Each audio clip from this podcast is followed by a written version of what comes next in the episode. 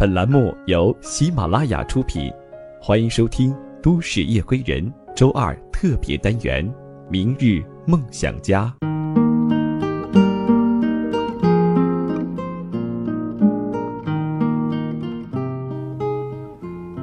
亲爱的朋友，欢迎您收听今天的《都市夜归人》，我是十里铺电台的主播梓潼。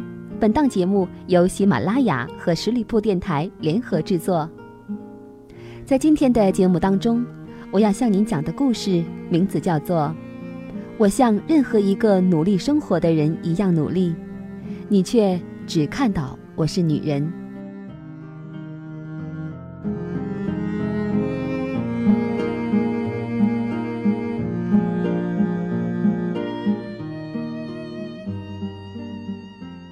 我的正职是传统行业建筑业的一个分支。女性选择这个行业的就业难度之大和职场上升空间之小，在现在这个时代仍然没有太大的改善。就拿我的公司来举例，能进公司的女性，要么是走后门，要么是遇到政策下的硬指标，靠自行应聘进入到公司的几乎没有。我是走后门进去的，就算是走后门进入到公司里，不代表你从此以后就过上无忧无虑的生活，尤其是你想要在职业生涯中有所建树。女性进到公司里，大部分被安排到较为清闲的行政岗位，像我这种坚持要做技术岗位的不多。因为大部分入职女性都会被规劝，现在职场那么辛苦，坐办公室多好呀。现场确实是很苦，有时候一个厂区里连个女厕所都没有，想要去厕所还得要开车去，而且有些人素质不高，遇到女性就会出言不逊。大部分人也就被这样恶劣的环境吓住了。我当时执意选择做技术岗位的原因，是想要有一技傍身。既然你有目的，那么苦就要吃，经常有半天都不敢喝水，趁中午吃饭时去厕所，下一次去厕所就是晚上下班了。我有点轻微的恐高，却照样要爬四五层楼高的锅炉本体平台。你可以不爬。但是想学本事就要去爬，更别提交工前整夜整夜的加班赶速度。在那时，凡是能随时上厕所的地方，都不算太差了。终于随着自己的能力提高，自己在工作里开始独当一面，工作内容也就越来越多了。我在上一个岗位做了五年。其中有四年的时间是几乎没有周末的，别说周末了，每一次想要休息都要提前规划好久。大概一个月能休息两天就算不错。公司里的保洁、门卫和我都特别的熟悉，周末经常整个楼层就我自己一个人，想不被认熟都难。做久了。总会有人看到，常常被各级领导夸奖，就觉得自己想要升职了。那时候想要做的是商务经理。其实，在那时我的工作内容就是商务经理的工作内容。当时的商务经理也不过是顶个头衔。凡是有关内容的会议，全是由我来参加，而各个职能部门有事情。也是直接找我，其余诸如工作计划和工作汇报、各种报表以及工作决定，也都是由我在做。说白了，我就是差一个头衔而已。我和那时的主管领导谈了我的想法，我就是想要做商务经理。当时的领导给我的回应是：“你太年轻了。”公司里哪有你这个年纪的商务经理呀？再过几年吧。我当时认同了，因为确实在当时的公司里能做到商务经理的，再年轻也已经四十岁上下。大环境已然是这样，我也没什么好争的。问题在于，过了两年，主管领导提拔了一个和我同龄的男同事做副职，副职是和商务经理同级别的。而这时，关于我能否做商务经理，还只是一个空中楼阁的设想而已。升职无望，再加上工作中出现的各种各样的问题，我对于这个工作能不能继续做下去，产生了很大的疑虑。在我犹豫要不要继续做的时候，主管领导找了一些和我关系不错的前辈们来试图开解我。在和一个前辈恳谈时，前辈说到的东西让我大为震惊，也让我如梦初醒。他说：“我知道你的能力够，也知道你现在做的就是商务经理的事情，但是你可以纵观一下整个集团公司，除非后台过硬，否则哪有女的能进入到中层的？你现在的情况想升职？”除了熬上十年，别人实在在资历上挑不出刺来的时候，现在就算是你的主管领导给你打了升职报告，上面也不会批的。何况你的领导也没打算升你，过两年你要结婚要生孩子，小孩上幼儿园之前，你的精力都不可能完全集中在工作上，他也不得不早做打算呀。我当时真的是被强烈的震撼到了，因为工作了许多年，在工作时我从没有首先考虑过自己是一个女性。没有厕所的现场照样去，大不了就是一天不喝水的事儿。痛经时照样上班，忍忍就过去了。现场太远，没有直达的公交车，自己骑自行车去。晚上九点多，饭都没有吃一口的，从气温零下的现场冻成傻子回来也毫无怨言。有对外工作的时候，从来都是自己坐公交，反倒是男同事非公司派车不出外务。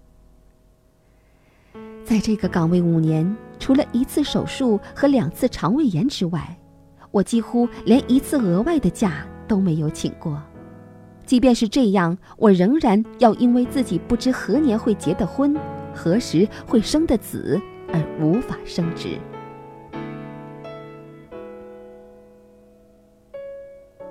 在明白了这些事情之后，我果断的做了一个决定：你们不是怕我以后结婚生子耽误工作吗？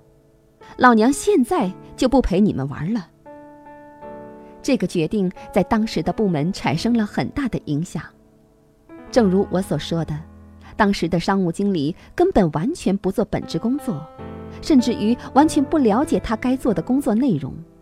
我只能把工作交接给主管领导。我离职后，主管领导还有和我沟通过的回去的可能，因为我原来做的工作内容被分成了三部分，分别交给两个人负责。而另一大部分则花钱外包，人力开支一下子就变大了。我没有回去，自己心里也明白，在这种大环境下，自己就像前辈说的一样，短时间之内是不可能升职的。这个短时间，甚至不可能是一年和两年。我是一个后知后觉的人，在当时只是觉得。既然达不到我的目的，那我就不做了。老前辈对我说过一句话：“此处不留爷，自有留爷处；处处不留爷，爷还有技术。”而且到了这个年纪，就算不依靠自己已经积累多年经验的本行，也还是能赚到钱的。可是，在事情过去了一年多的时候，再把这件事反复思考了这么久之后，我终于感到了深深的失望。在上一个岗位达不到的职业高度，我在其他领域自己也能达到一样的高度，还能更轻松的赚到一样或者更多的钱。但是这一切都不能掩盖一件事情，因为对女性的职业歧视，我曾必须在职场上屈居于能力不及我的男性之下，而不能顺利的向自己本专业的方向升职的原因，也无外乎我是一个女性，而且当时未婚未育。有前辈对我说：“让我不用急，在我结婚生子之后。”我的职场前景将变得更好，因为我的资历更老了，也不会再有结婚生子这样的后顾之忧。那时我在职场上会有更多的机会，更好的发展。这并非我一个人身上独有的现象。已婚、小孩最好已经上幼儿园之后的女性，在职场上相较未婚女性有更多的机会。许多女性在就职方面被迫遵循着这个潜规则。我甚至认识一些决定等自己把小孩带到幼儿园的年纪再考虑就业的女性，原因不外乎：若非如此，反正也没有更好的机会。而未婚女性在职场，尤其是传统行业中所处的劣势，可见一斑。即便我们和男性做着一样的工作，担负着同样强度的工作内容，甚至比他们在工作中更为努力，而仅仅我们是女性，有生育的可能，就要在升职时被无限期的搁置。这种不公平，甚至已经深入到女性同胞的想法之中。规劝我的前辈中不乏女性，他们给了我一些曲线救国的建议。是因为他们已经看透了职场的现状。我可以选择对这些不公平说不，因为我有能力。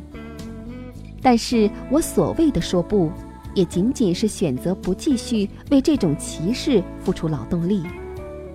我无力改变现状，而现状真正危害到的是那些更为弱小的女性同胞。她们并不像我这样有机会可以选择，可以去选择做技术职位，选择虽然吃苦却有提升的机会。在自己积累足够本钱的时候，对不公平的待遇说不。他们可能只能被迫做一些与自己所学的专业无关，那些只是毫无意义、重复的乏味工作，而究其原因，只是因为他们是女性。无论是过去还是现在，我都不认为自己是一个女权主义者。但是在经历和目睹了种种区别对待之后，我不由得想到一个问题：那些处境更为恶劣的女性，那些不像我这样有着一定选择权的女性，那些受到更为不公平对待的女性，她们又该如何呢？她们甚至没有一个像我这样发声的机会。女性社会地位的改善绝非一朝一夕能够达成，需要人们不断的发声和争取。而在未来，仍然会有无数的女性遇到不公平的对待，她们可能是我们的姐妹、朋友或者女儿。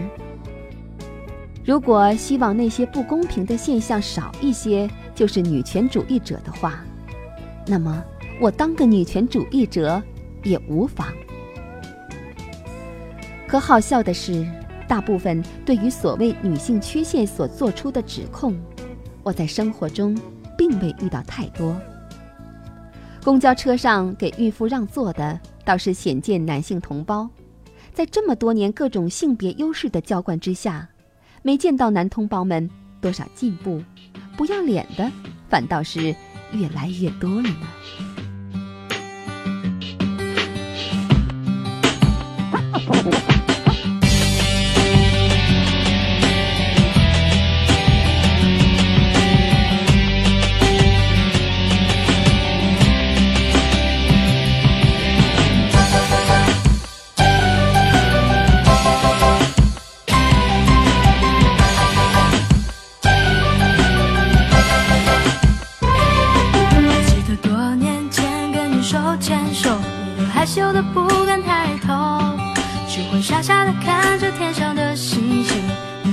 么的纯净，直到你收到上榜的通知单，我的心里就变得很乱，不知为你而高兴，还为自己忧愁，只好就放你走。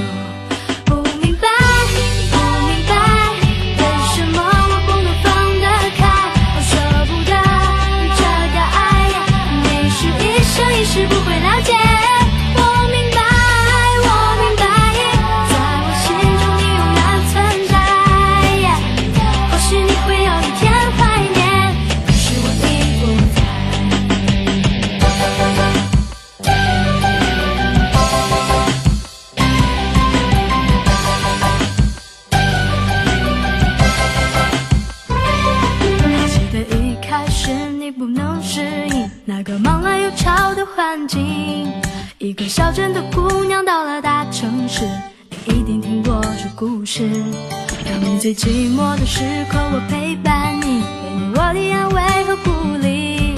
自己矛盾的私心让我每天忧愁只好就让你走。